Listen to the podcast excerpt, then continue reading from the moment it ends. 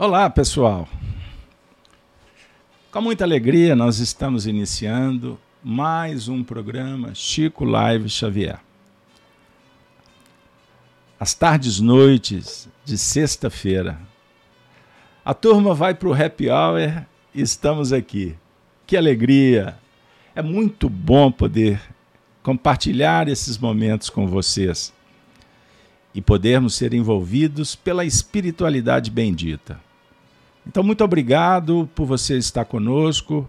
E se não for muito, eu peço, inscreva-se nos nossos canais, na RAI e no canal Gênesis. Inscreva-se. Confira aí se, se o YouTube não desabilitou. Acione as notificações para você receber os avisos. Olha o like. Gostei, se você gostou, se você está gostando. Mas não esqueça. Agora, se não, tranquilo, sem problemas. Mas talvez seja importante também compartilhar o vídeo. Fechou ou abriu? Ah, é isso aí, pessoal.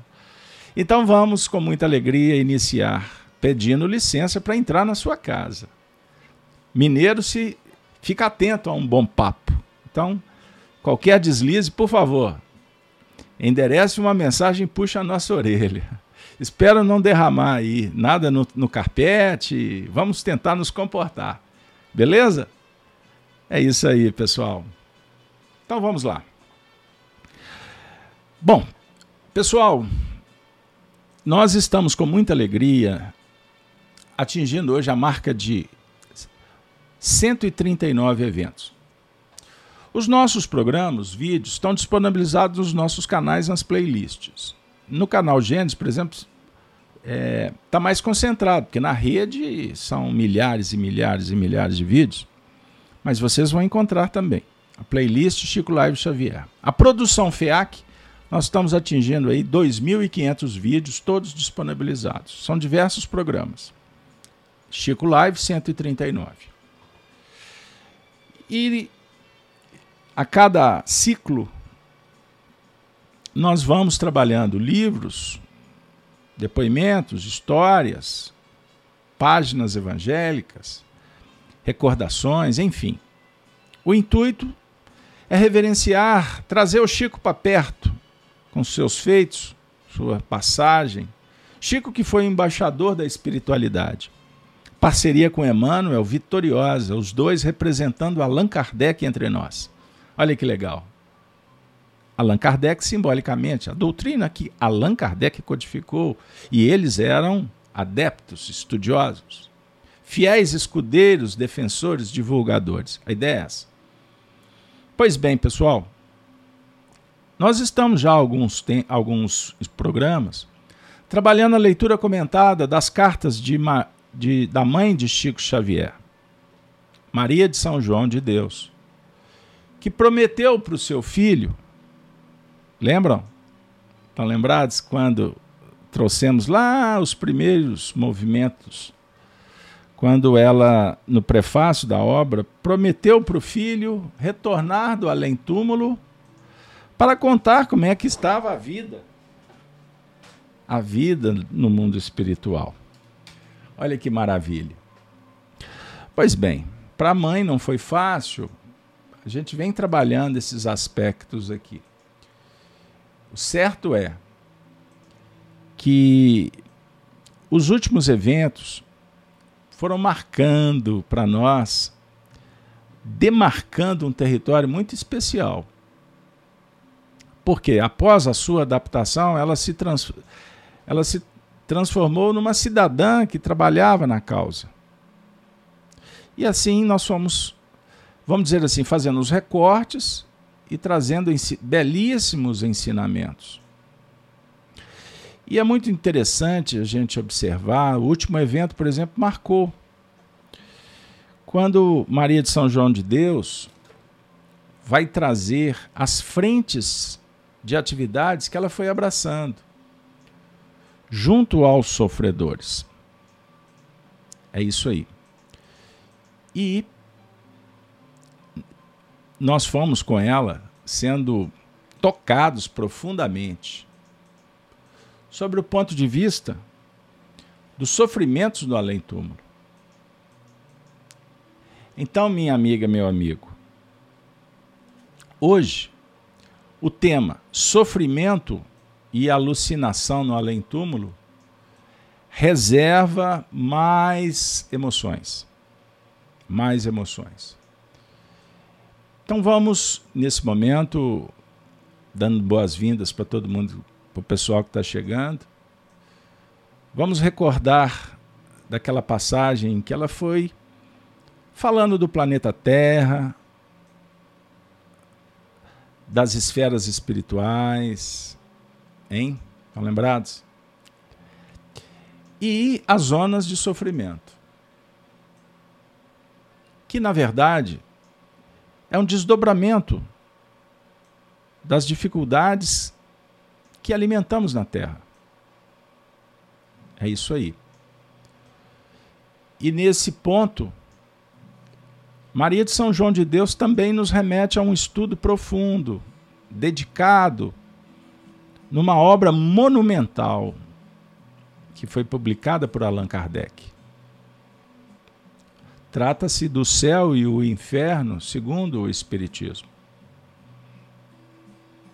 Onde nós vamos encontrar uma teoria extraordinária dos acontecimentos pós a desencarnação como um prolongamento prolongamento da vida na Terra.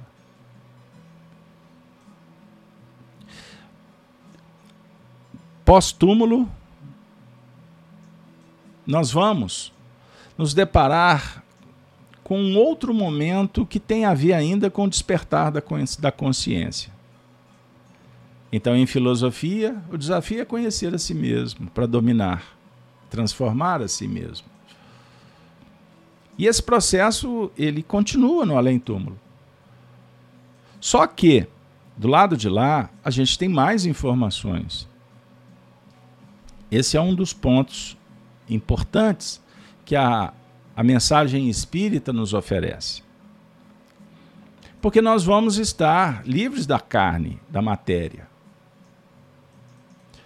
o plano dos desencarnados, nós teremos mais condições de entender, por exemplo, o nosso passado, lidar de uma forma mais limpa, límpida, com a nossa realidade, as nossas tendências, que aqui na Terra são mascaradas, ficam escondidas. Entendam isso muito sério. Porque isso envolve tanto o que nós já vivemos, experiências, mas também propõe que possamos refletir sobre o que está acontecendo com aqueles entes queridos que já nos antece que antecederam na grande mudança. Maria de São João de Deus era um espírito que já tinha uma condição espiritual acima da, da média, vamos dizer assim. Ela viveu pouco tempo aqui na Terra, em Pedro Leopoldo, suficiente para casar, bem nova, nove filhos. E depois, desencarnando, deixando os órfãos, ela volta para contar o que estava acontecendo no seu mundo interior. E compartilhando com os seus filhos a realidade de outros espíritos em processo de expiação, de muita dor, de sofrimento. Percebam bem. Então hoje, nós vamos trabalhar o sofrimento e alucinação, uma descrição detalhada e que realmente mexe com a gente. Então, finalmente agora eu vou trazer trecho da carta da mãe, da mãe querida de Francisco Cândido Xavier. Vamos juntos?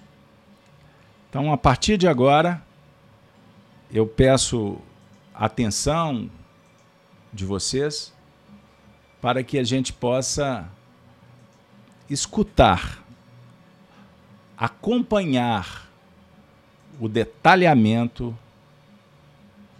oferecido por Maria de São João de Deus. Bora lá? Eu tô, eu tô fazendo os últimos ajustes, por isso é que eu estou demorando um pouquinho. Peço desculpas para vocês. Cheguei aqui. Ela diz assim: Vamos juntos. Meu filho, no local onde nos encontramos, muito profundo e crescente é o nosso interesse pelos estudos, os quais vêm sendo aperfeiçoados por nós. Olha que interessante. Ao preço de iniciativas nem sempre facilmente conquistadas. Como já tive ocasião de observar, as minhas atividades se desenvolvem em torno de um grande número de entidades que apenas se dedicam aos problemas de socorro espiritual a todas as almas que sofrem e que se redimem na terra, no cadinho das renúncias e dos grandes sacrifícios. Ultimamente, estivemos reunidos em extraordinários movimentos, junto à ponte a que já me referi, e que atravessa a distância incomensurável que separa o vosso orbe da primeira esfera, que lhe é concêntrica. São inúmeros os espíritos que se debatem do lado oposto, aquele em que nos encontramos, esforçando-se para realizarem a difícil travessia. Gente, vocês estão lembrados no último estudo que ela falou das dimensões no além-túmulo?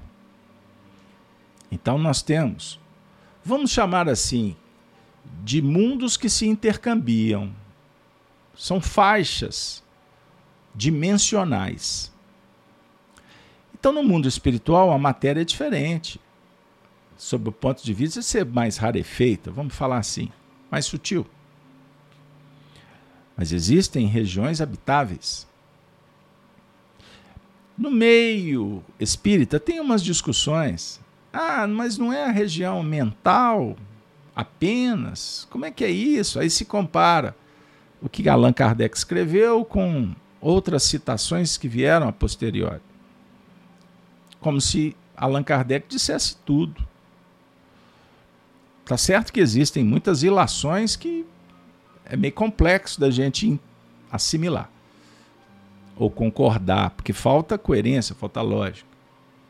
Mas a gente não pode fechar para uma doutrina que está em evolução sobre o ponto de vista da revelação dos espíritos, porque a teoria moral está fundamentada. É irretocável, ao que parece, porque ela está toda baseada na do Cristo. Então, Maria de São João de Deus está falando de uma ponte. É óbvio, é natural que a gente chegue, analise que é uma linguagem figurada. Ela usa de uma imagem de aspectos que temos no nosso mundo para a gente entender, afinal de contas, qual a ideia. Porque o que importa é isso, e não ficarmos presos. Entenderam? E morrermos na letra. Mas ela está falando que é uma ponte incomensurável. E ela identificava que nessa região, vamos dizer assim, a primeira vinculada ao plano terreno, ela está narrando inúmeros espíritos que se debatem do lado oposto, aquele que nos encontramos. Então ela está dizendo, naturalmente, que essa região próxima da Terra, ela tem também subdivisões. departamentos, vamos chamar assim, regiões de mais segurança, conforto, tranquilidade e outras de desespero, sofrimento, expiação. Entenderam? Ah, Carlos Alberto. Parece simples, mas observem como que o, o nosso próprio painel interior começa a se modificar. Porque nós estamos trabalhando com essas imagens e elas sugerem ao nosso imaginário construir painéis. E quando nós idealizamos, aí surge as emoções e se torna então a chamada ideoplastia. A ideia ação. E ela se vitaliza. Você vai impregnando. E ela pode pulsar, vibrar então, observem, nós somos um grupo que estamos estudando. Você está imaginando o que Maria de João de Deus está dizendo. Eu, todos.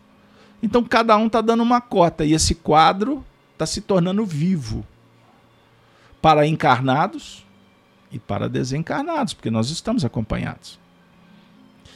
E vou dizer mais: você está recebendo um passaporte para entrar nessa região que Maria de São João de Deus se refere. Beleza? Podemos, podemos ir em frente? Mais um trecho? Ela continua dizendo assim. Agora ela vai falar dos espíritos alucinados. Dolorosos são os espetáculos que vimos presenciando. Por quê? Essas almas perturbadas e sofredoras estão constituindo uma turba imensa de alucinados e de loucos. Muitos dos nossos companheiros corajosamente atravessam o abismo. Em certas ocasiões, esses movimentos oferecem perigos para os espíritos inexperientes de minha esfera. Perigos esses de natureza fluídica, energética. É isso que ela está querendo dizer. Condizentes, portanto, com os elementos da nossa ou de nossa matéria e organização matéria e organização. Mas são frustrados os seus esforços no sentido de consolar essas criaturas amotinadas. Figurai alguém sob o império de um sofrimento indescritível. A dor lhe impressionaria ou impressiona de tal maneira desorganizando-lhe a faculdade sensorial. Que semelhante criatura é incapaz de ouvir o consolo fraterno ou a amiga exortação. É talvez devido a esse estado de extrema perturbação que as almas aflitas em cujo socorro estamos ocupados, não nos ouvem,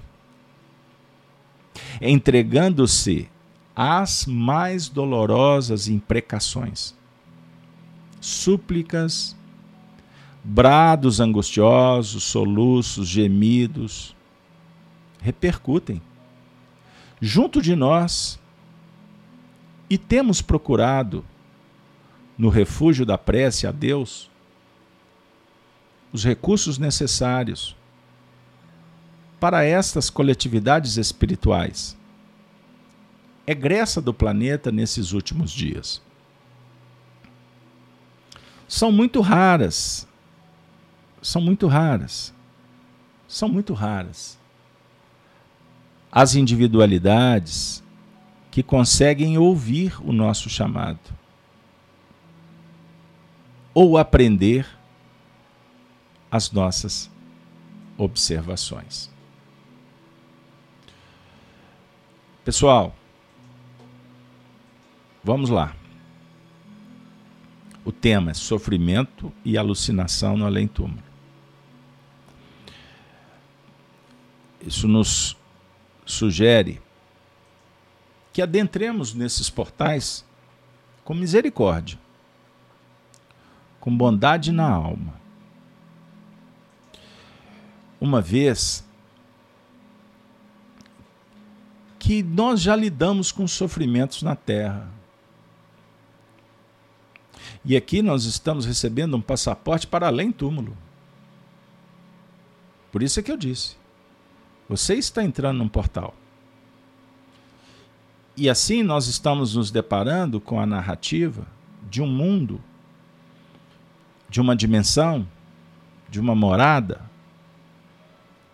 em que se depara com espíritos alucinados, loucos, espíritos dementados. E a nossa amiga, a mãe de Chico, que respeitosamente agradecemos,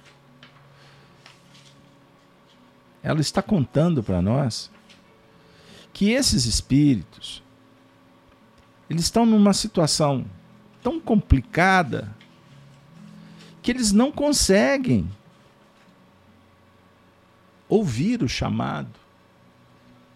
Eles não identificam a presença de outros espíritos que Maria de São João de Deus está contando para nós, que são equipes socorristas. Porque o grau de alucinação é, é, é tão complexo, intenso, que ele obsta o sensório, ele corrompe a percepção de tal forma que a luz não é identificada. Eles podem receber as vibrações, as orações, e a percepção, a sensação é como se houvesse um pouco de bálsamo, de alívio. Mas não tem clareza. Não há uma verificação cognitiva, intelectiva. Eles estão desorganizados. Por isso é que ela falou.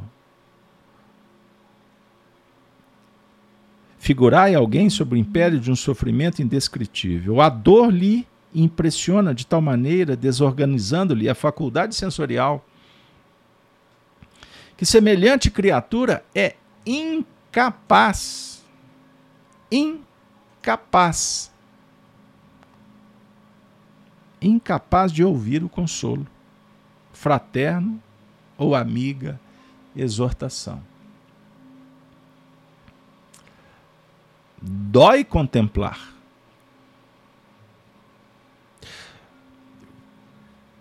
Quando você, não sei se já teve experiência de visitar um hospital psiquiátrico, aquelas alas em que os nossos irmãos estão em situações mais difíceis, onde em determinados casos exige até um certo isolamento, em que aquele ser humano se comporta como quase um animal primitivo. Entendam isso. Isso no além-túmulo. Imagine você multiplicar. Multiplica. É isso que ela está falando. Aí você pergunta, mas então isso é um inferno? Ela está falando de regiões abismais. Bom, então, naturalmente, essas imagens dantescas, né? Dante de Alighieri, a Divina Comédia, sugere que reflitamos agora sobre o, o fator doutrinário. Não podemos tratar esse assunto sem dialogar com Allan Kardec. Então eu vou dar uma dica para você, se caso você não tenha. O céu e o inferno, segundo o Espiritismo.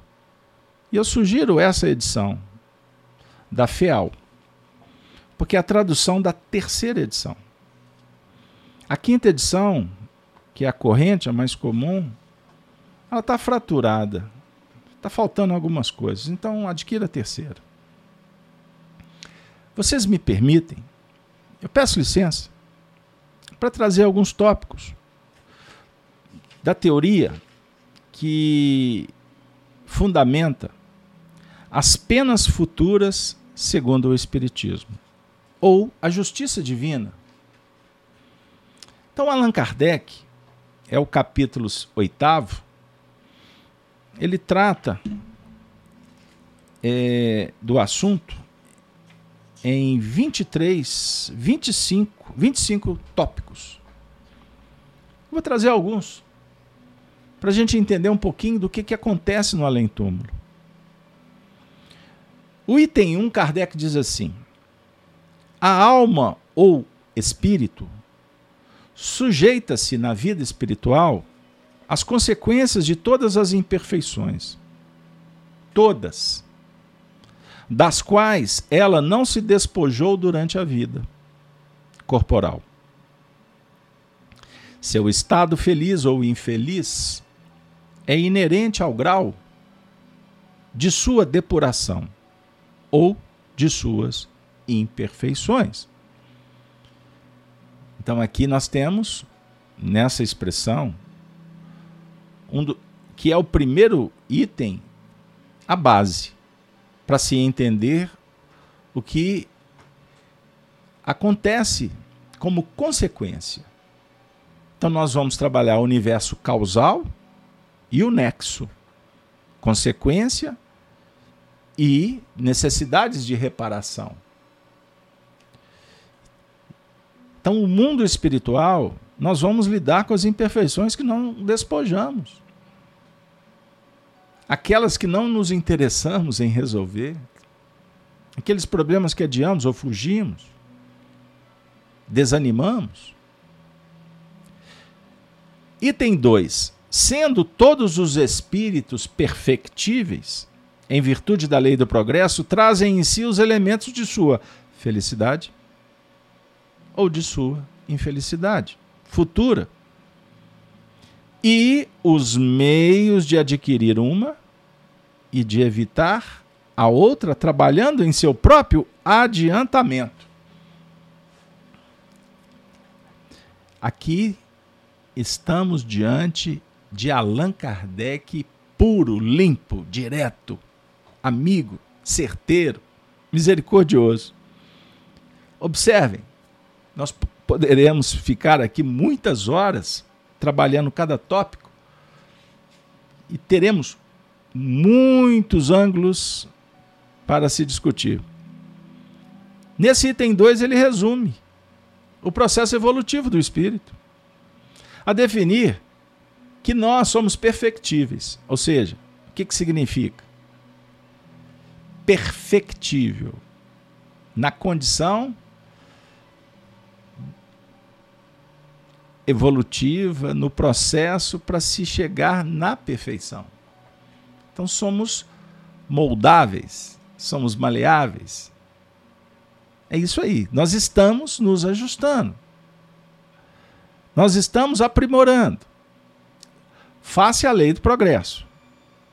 Agora, o espírito traz em si os elementos da sua felicidade ou infelicidade. E o que é interessante, e os meios de adquirir. Então nós temos os elementos e os meios. O que ele está dizendo? Nós temos tudo. O Deus interno, a natureza divina. Nós temos tudo e não sabemos. Por isso não usamos.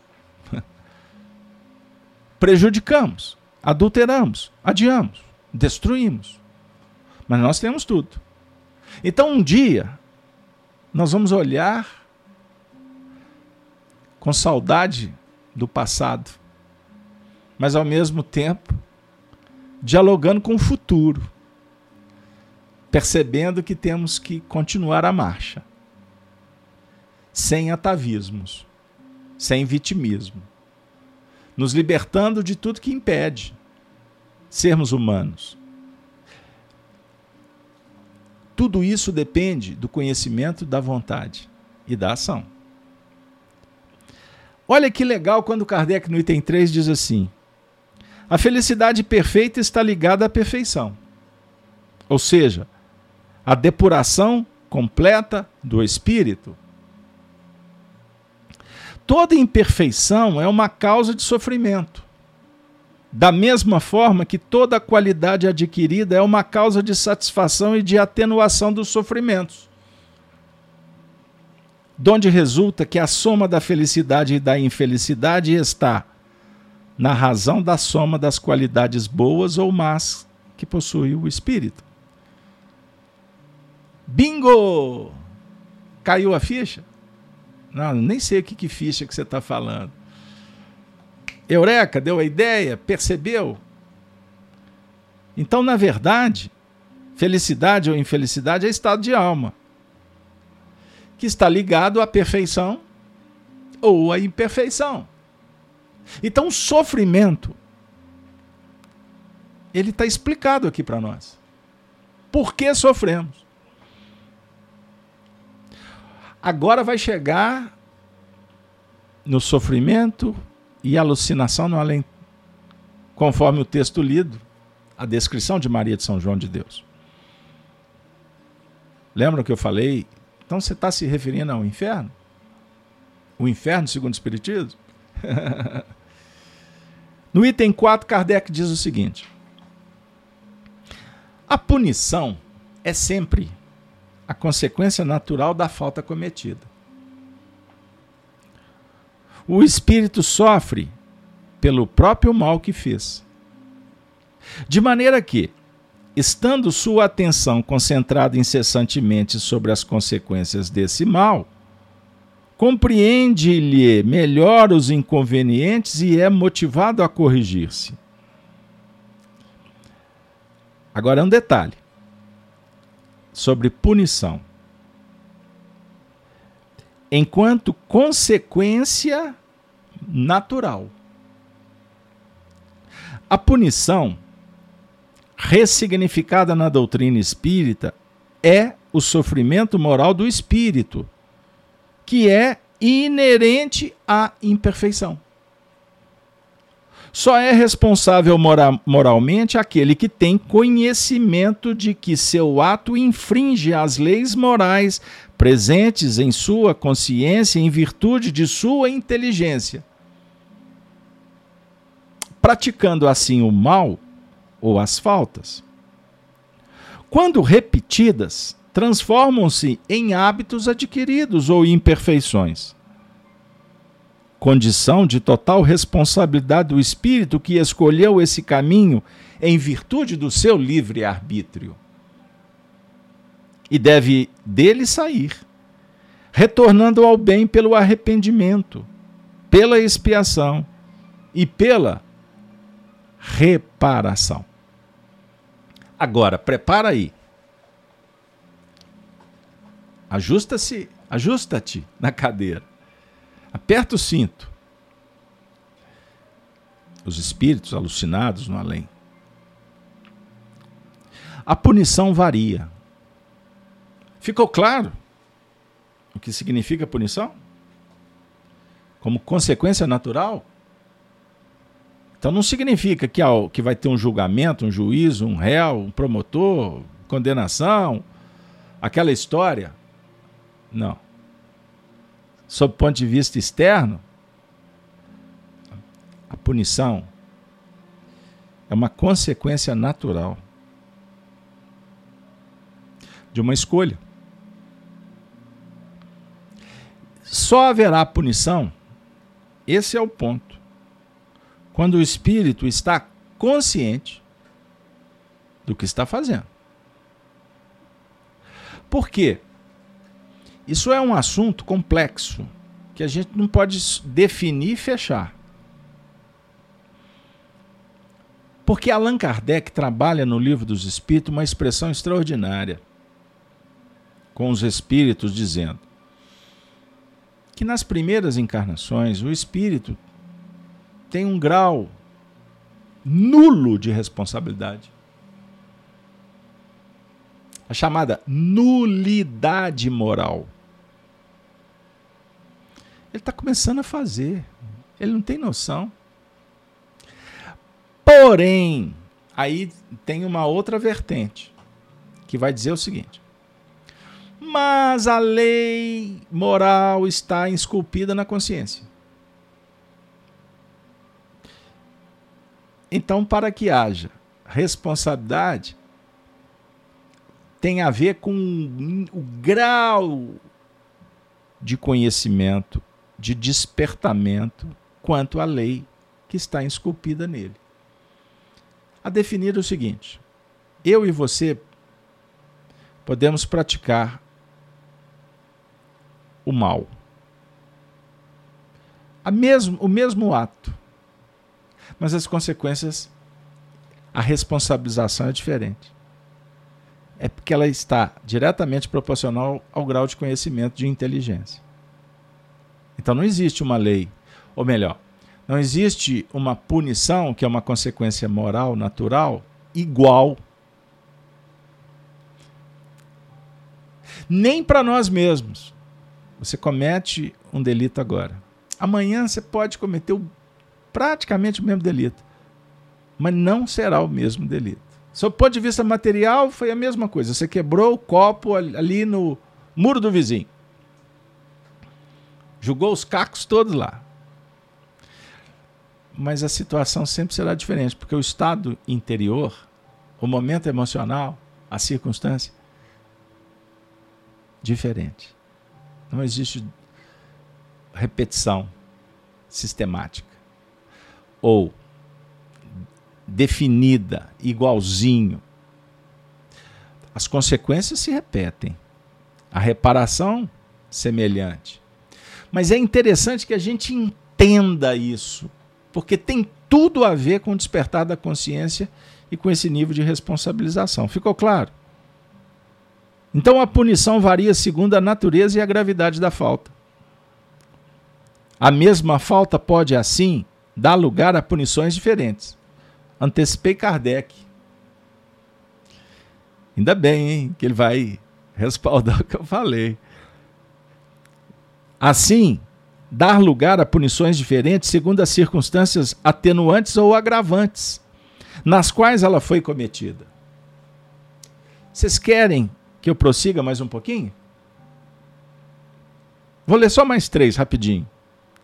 São 24, 25. Só vou ler mais três. Sexto, não há, em relação à natureza, a intensidade e a duração do castigo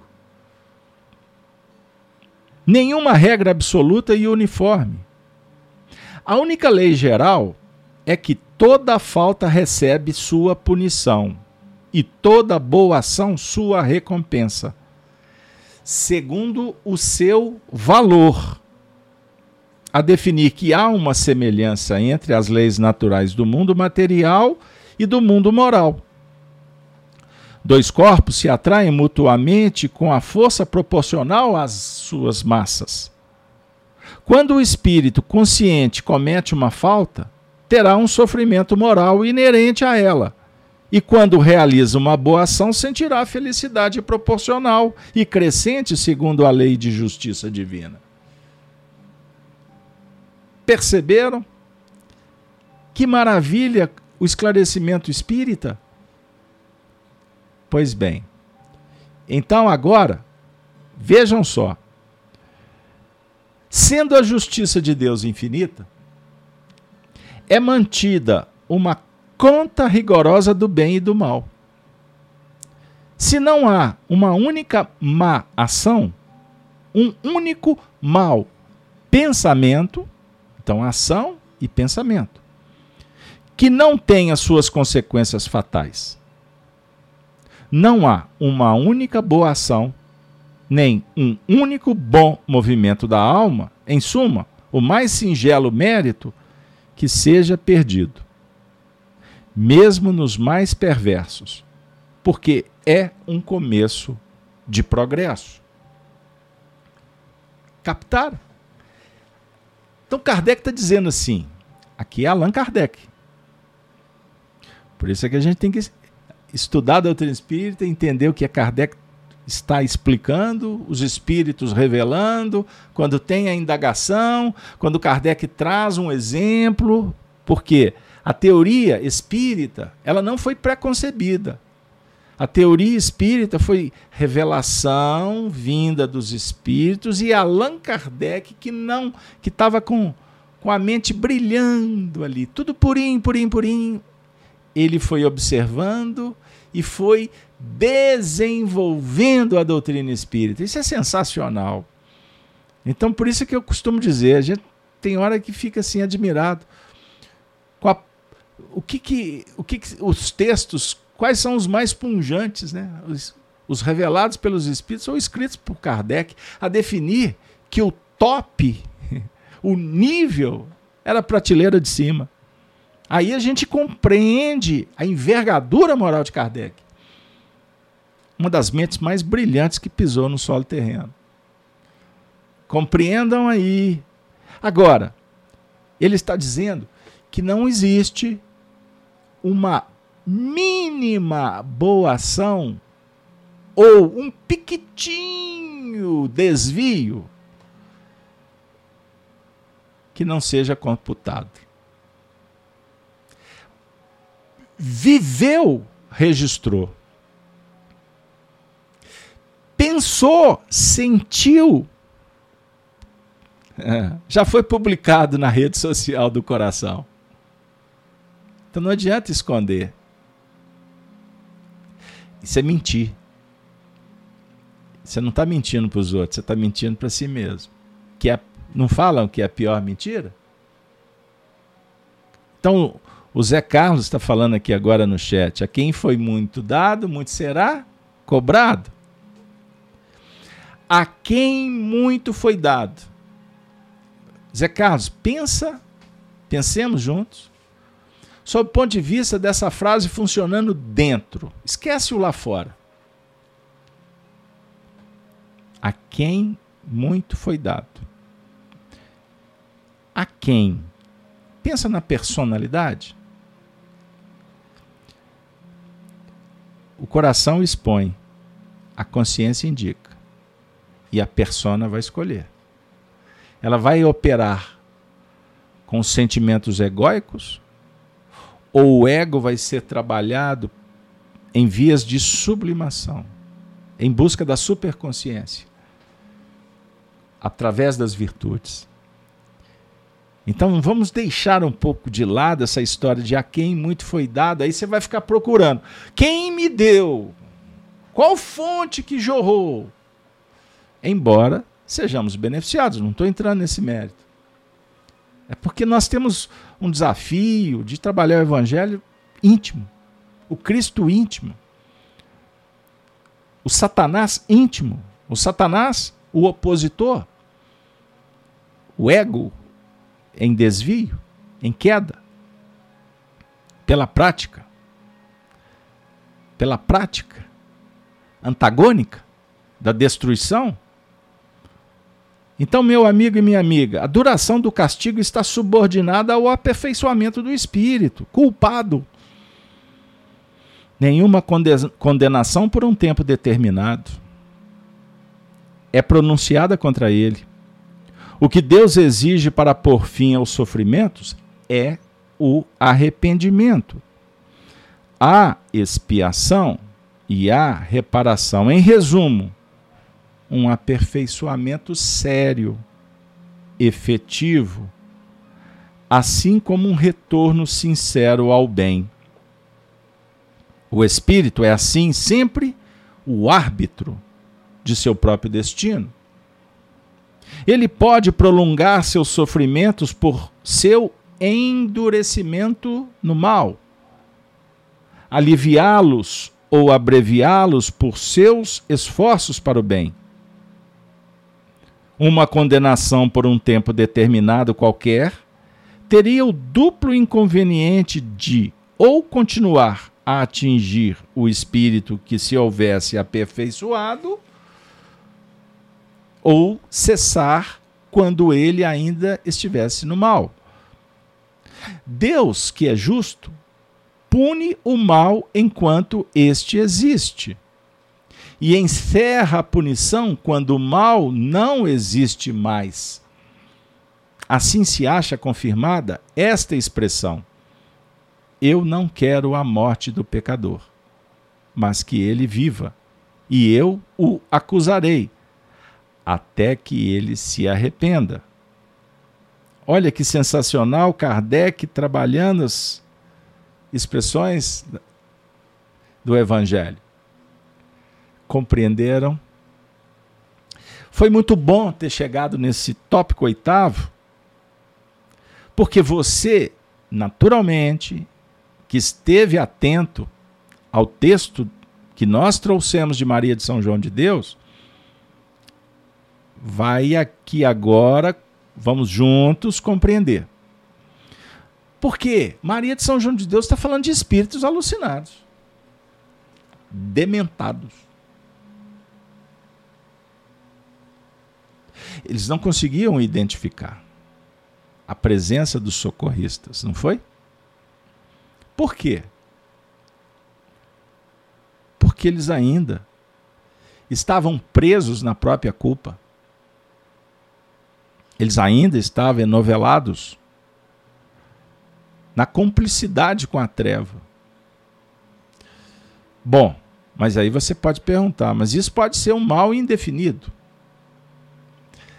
Bom, aí entra o ingrediente da misericórdia. Nós acabamos de ler a, o, o final do pensamento de Kardec, quando ele fala que Deus é justo pune o mal enquanto este existe, e encerra a punição quando o mal não existe mais. Então significa que Deus está acompanhando para e passo o processo? Aí vem aquela pergunta madura: qual Deus? Que Deus? O Criador de todas as coisas? Ou Deus interno? A força endoevolutiva Perceberam? Compreenderam? Então o Zé Carlos está fazendo uma pergunta muito apropriada, oportuna. Olha aqui. Assim, quem muito, quem tem muito conhecimento do certo, já tem no consciente mais será cobrado ao cair? Do que aquele que ainda não acendeu a luz da verdade? Zé Carlos, quem sou eu para te responder? Mas vamos elaborar juntos? A gente tem uma tendência, Zé Carlos, é natural, a trabalhar o indivíduo de uma forma, é, como é que eu vou falar? Completa aquele.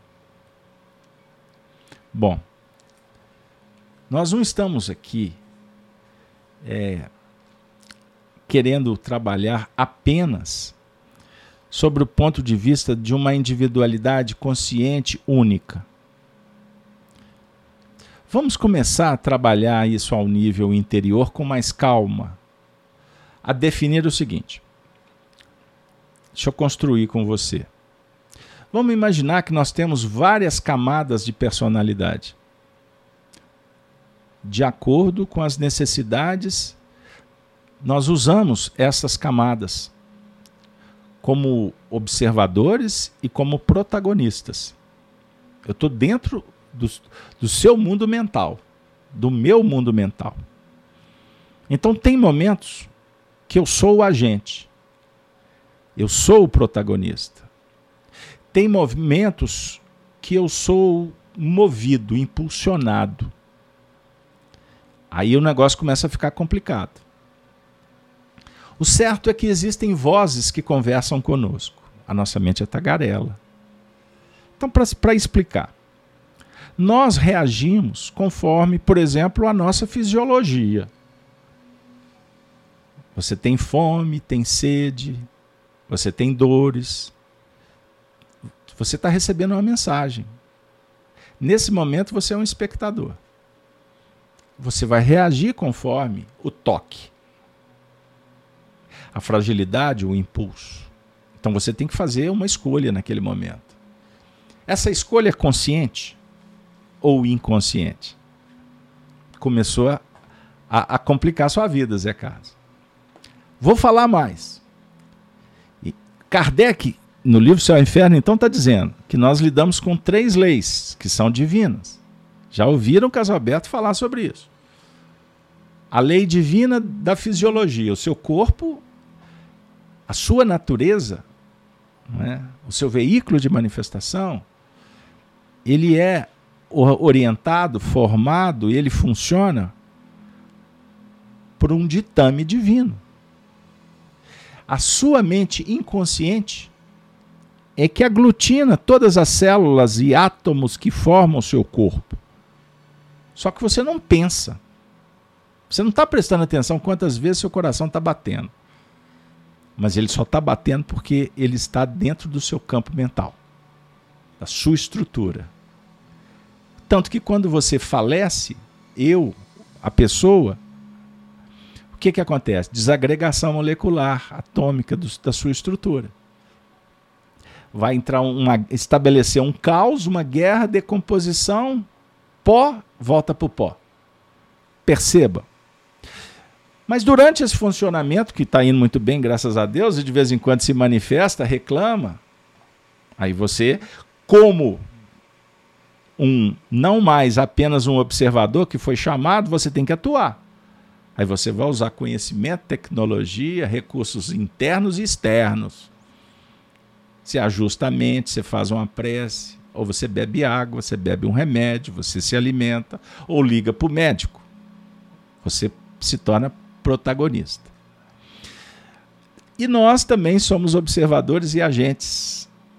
Podemos ser passivos e ativos, conforme a mensagem que eu recebo do meu emocional. Você está viajando com Maria de São João de Deus, que está falando do sofrimento no além-túmulo.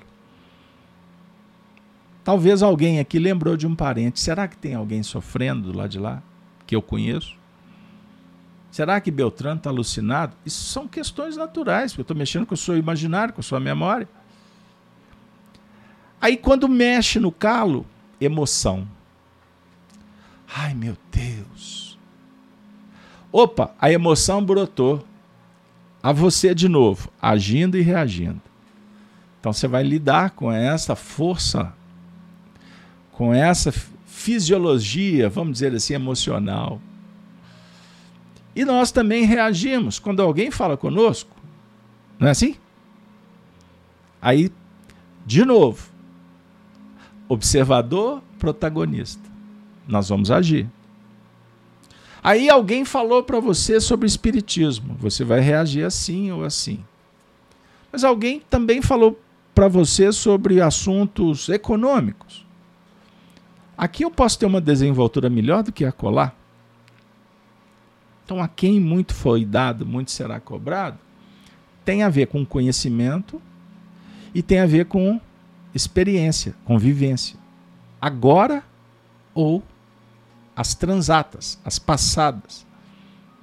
Perceberam? Você também se relaciona com o mundo moral dos espíritos, porque eles vivem numa dimensão que Maria de São João de Deus se referiu, em que ela está frequentando uma zona de sofrimento, em que espíritos estão reunidos por sintonia e afinidade. Só que houve uma descompensação, uma, des uma desarmonia, uma perda de identidade, uma manipulação, uma contaminação, uma prostituição dos valores, o envolvimento com a contraposição da natureza, que o indivíduo se perdeu. Ele perdeu de si mesmo. Quando a gente entra no território sociológico, geopolítico, que a gente fala das questões do mundo, que é esse o território mais minado, porque as pessoas estão com a, as emoções à flor da pele, porque elas desconhecem, então elas sofrem, elas não sabem administrar.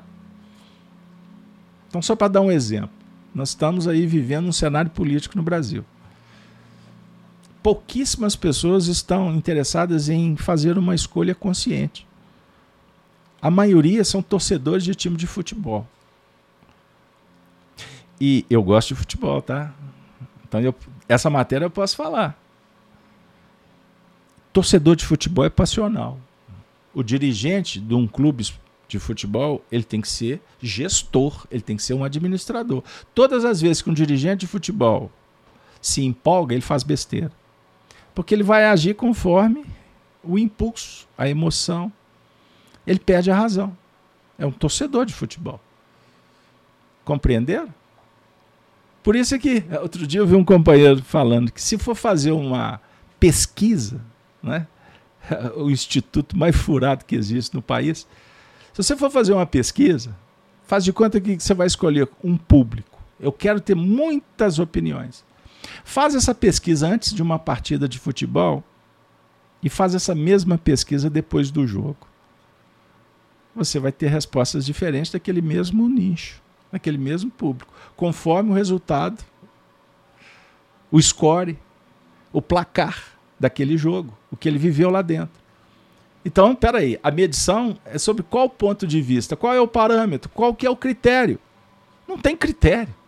O critério é definido porque eu quero esse resultado. Perceberam? Então, nós lidamos com a lei, com as leis naturais, que tem a ver com a fisiologia, eu, e também com as leis naturais que têm a ver com o clima, com a natureza. Eu estou no bosque, eu estou no asfalto. Está fazendo calor ou frio? Eu sou observador e, a, e também protagonista.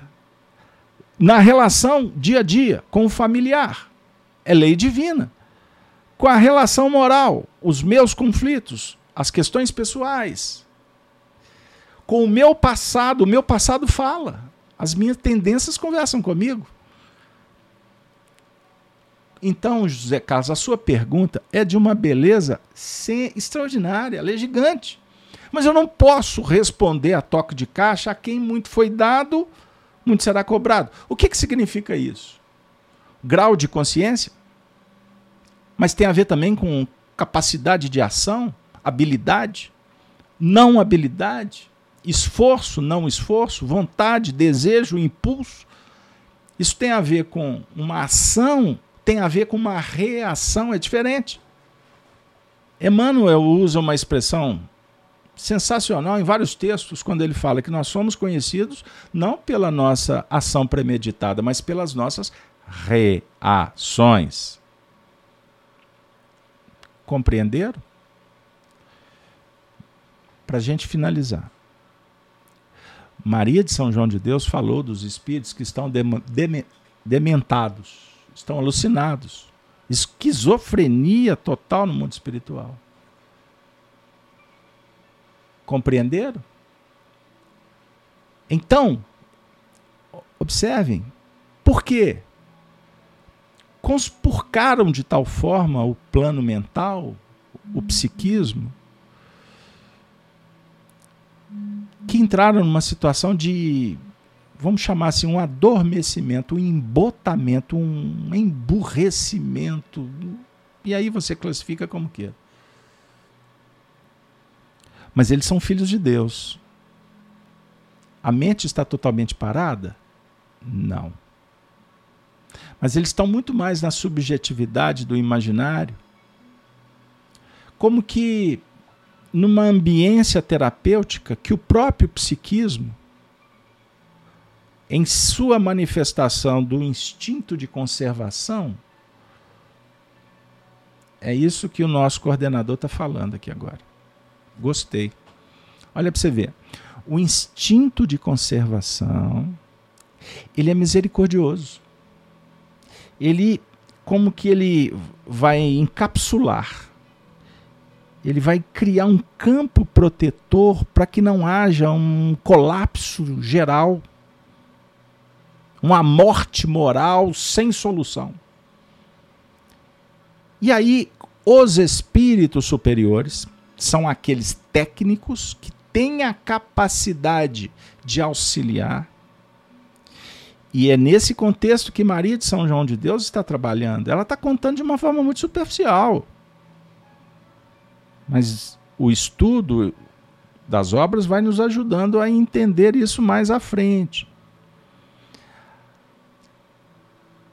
E a oração intercessória, o carinho de um ente que está associado, interligado àquele sofredor, é capaz de penetrar de tal forma que há como que simbolicamente cirurgias psíquicas intratômicas, eu vou usar um termo assim mais material possível, para se dar uma ideia.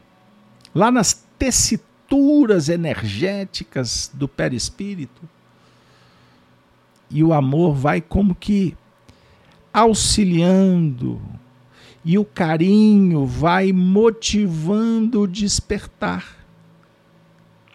Então, a força externa pode ajudar no, no processo do despertar, porque a recomposição, a reestruturação é do indivíduo. Mesmo completamente adormecido. É isso que é complicado explicar é o Deus interno, é a força endoevolutiva que despertando ela vai como que de dentro para fora. Repito, mesmo os espíritos mais atrasados, com a fé mais embrutecida, mais rudimentar, é o próprio espírito que vai contribuindo. E Deus, aí é o Deus interno, o Deus que está em toda parte. Ele vai expandindo, ele vai fazendo a luz acontecer. Por isso, minha amiga e meu amigo, são 18 e 4, nosso tempo acabou. Eu gostaria de dizer para vocês, que só uma mãe para falar assim com o filho. Maria de São João de Deus está contando para Chico o que, que ela estava fazendo lá de lá, agindo com outros filhos. Ela deixou os nove filhos aqui e agora ela foi trabalhar com o filho de outras mães. E ele está dizendo para o Chico assim: meu filho, faça o mesmo. Cuida do filho, dos filhos, do Calvário de Jesus, para que eles encontrem o Mestre, promovam a própria cura. Pois foi Jesus quem dissera várias vezes: A tua fé é que te curou, é que te salvou. Compreenderam? Por isso, minha amiga e meu amigo, não olhe para trás e fique caçando, é, procurando juntar os cacos. Não se torne vítima ou algoz do passado. Revisitar o passado é entender a escolha, as consequências que repercutem no hoje. Mas não é para lamentar, nem desanimar, é simplesmente a gente entender que nós estamos num processo do despertar da consciência. E o Evangelho é o fundamento da transformação do ser e da humanidade. Por isso, ao invés de sermos torcedores apaixonados da vida, que sejamos trabalhadores de sol a sol então a Lívia colocou um, fez um comentário, né, Lívia? Eu vi aqui meio rapidinho. É, eu perdi, mas o tempo está acabando. Mas eu acho que eu entendi que ela disse Portanto, nesse momento em que atravessamos, que vivemos aqui na Terra, entendamos que estamos num momento de profundas mudanças. E estas começam do indivíduo. Por isso precisamos dos valores. Precisamos pautar as nossas escolhas nas virtudes. Sabedores que todos que estão por aí no caminho estão tentando. Uns já deram bons passos para frente. Outros insistem em tergiversar, em atrapalhar, em sabotar o próprio plano evolutivo. E, naturalmente, acabam contaminando e atrapalhando o plano daqueles que estão sintonizados. E nada acontece por acaso, porque só atrapalha quem quer ser atrapalhado. Então, nos compete o quê? Olhar para frente, fazer a nossa parte. E não fica negociando com a imperfeição, porque isso não dá certo. Nós vivemos um momento, portanto, de definir o nosso futuro. Então a Lívia voltou, Lívia, eu peço desculpa porque eu não consegui ler a, sua ponderação, mas você estava falando alguma coisa aí sobre o cenário das emoções no, no social. Então entendamos, entendamos uma coisa, que o anticristo, Marcos, o que é o anticristo? são os sentimentos egóicos, são as forças contrárias. É o Lúcifer que, que sabe que carrega a luz, mas não tem a luz em si, porque ele se pauta no pedantismo, na arrogância. O anticristo somos nós, são, é, são movimentos íntimos que acabam repercutindo no nosso comportamento irresponsável no lá fora. Mas esse Lúcifer, portador da luz, sem ter a luz em si, ele é um filho de Deus. Então nós todos, um dia, estaremos juntos, celebrando a vida num cenário pródigo com Jesus e o seu evangelho. Fora isso, é ilusão, são discursos. Os homens parlam, parlam, parlam, e poucos se predispõem a fazer. Mas é da lei. Todos peregrinaremos, sustentados pelo amor, pela virtude, pela sabedoria. Aqueles que já caminharam um pouco, eles não se contentam em gozar os benefícios, auferidos pelos próprios esforços, mas eles querem dividir, eles querem facilitar, eles querem nos ajudar. Por isso, o programa Chico Live Xavier é um convite permanente para dialogarmos com as faixas superiores e nos capacitarmos para atuar no cenário que o Senhor nos concede para viver e marchar em nome de Deus. O mundo que se aproxima, guardem isso. Isso é fantástico. O mundo que se avizinha é o mundo que o Evangelho do Cristo vai ser a base da sociedade. E todas as confusões que estamos vendo, não é difícil identificar. Aqueles que estão lutando, dando a vida pelo progresso, pela preservação dos valores, e aqueles que querem só aproveitar são os mais necessitados de misericórdia. Seleção está acontecendo. Bem-aventurados aqueles que entregarem o coração para Deus e amarem o semelhante. O, o cristão é reconhecido, foi Jesus quem falou, por muito, por muito amar amemo-nos uns aos outros. Chico Live Xavier se despede, agradecido pela sua presença, pelo seu apoio e convidando ainda. A nossa semana vai encerrar amanhã cedo. Convido vocês a estar conosco com o programa O Apocalipse por Honório. Deus abençoe e que Maria Santíssima, nossa mãe veleira, toque os nossos corações e nos ajude nesse despertar, também protegendo os nossos entes queridos. Ave Cristo. Ave Cristo despedem os cristãos dos primeiros tempos, que são os verdadeiros coordenadores desse projeto. Beijo, abraço dos amigos das Minas Gerais. Até a próxima. Até a próxima. Até a próxima. Valeu, pessoal. Um grande beijo.